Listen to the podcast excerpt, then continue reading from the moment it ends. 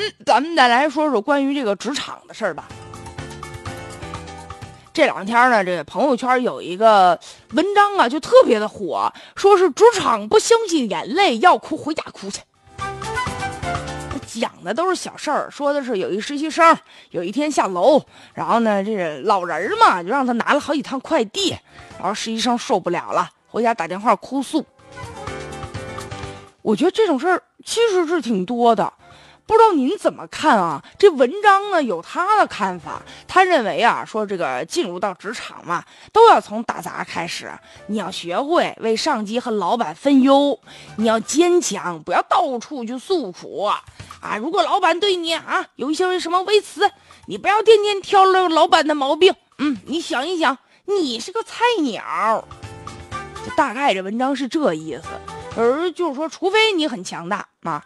人家你已经在这单位成为了就是老板不敢开除你的那个角色，否则的话你就忍着吧。啊，那意思就是说，哎呀，竞争很残酷啊，胜者为王，胜利之前你夹着尾巴做人吧。但是我有点不太认同呢。妈，他那意思就是什么呢？一个小职员你就得辛苦的往上爬，等到什么时候有一天你成为老板了。要是按照这个套路来的话，他成为老板了，是不是就可以支持别人了，就可以为难别人了？这都什么逻辑呢？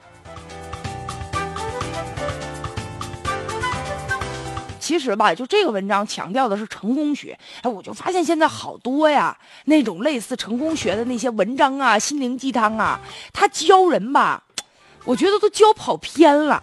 他教的是强调你在职场你要怎么学好人际关系啊，怎么跟张三、李四、王二麻子处好了啊，怎么去跟领导抱大腿去谄媚，你得学会看脸色啊，你得懂规矩，就讲那些职场潜规则。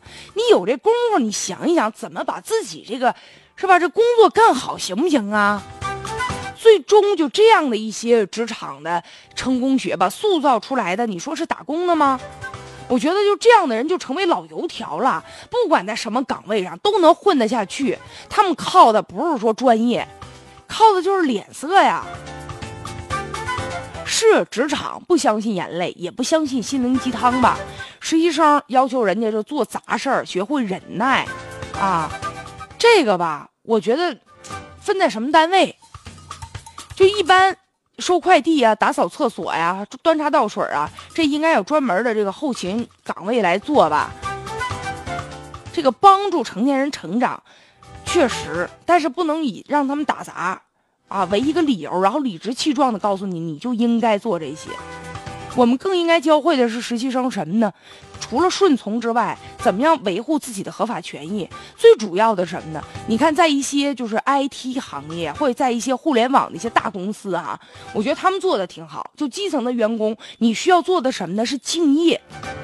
你不需要去搞这些人际关系，你不需要思考说公司未来的大的命运和发展的方向，这个不需要，因为公司把所有的这个工作分解到每一个人，说白了就是你能做好你自己的工作，你能够达到这个目标就可以了，你只要完成你的一个小目标，这不公司的大目标就能完成。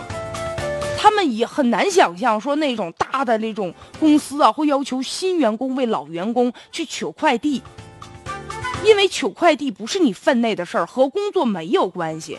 你上班了拿钱了，是为单位去工作，不是为老人去工作的。所以，不是所有的企业都要求员工有这个尊卑、这个分明的这样的秩序。我还是我个人啊，我工作了这么多年，也快十年了。我的个人的经验就是，你要真正在职场做得好，需要你首先你的业务拿得起来放得下，学会谦卑的去做人，但不是说卑微。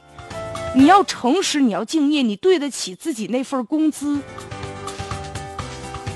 所以我觉得学会察言观色呀，有些时候要有度吧。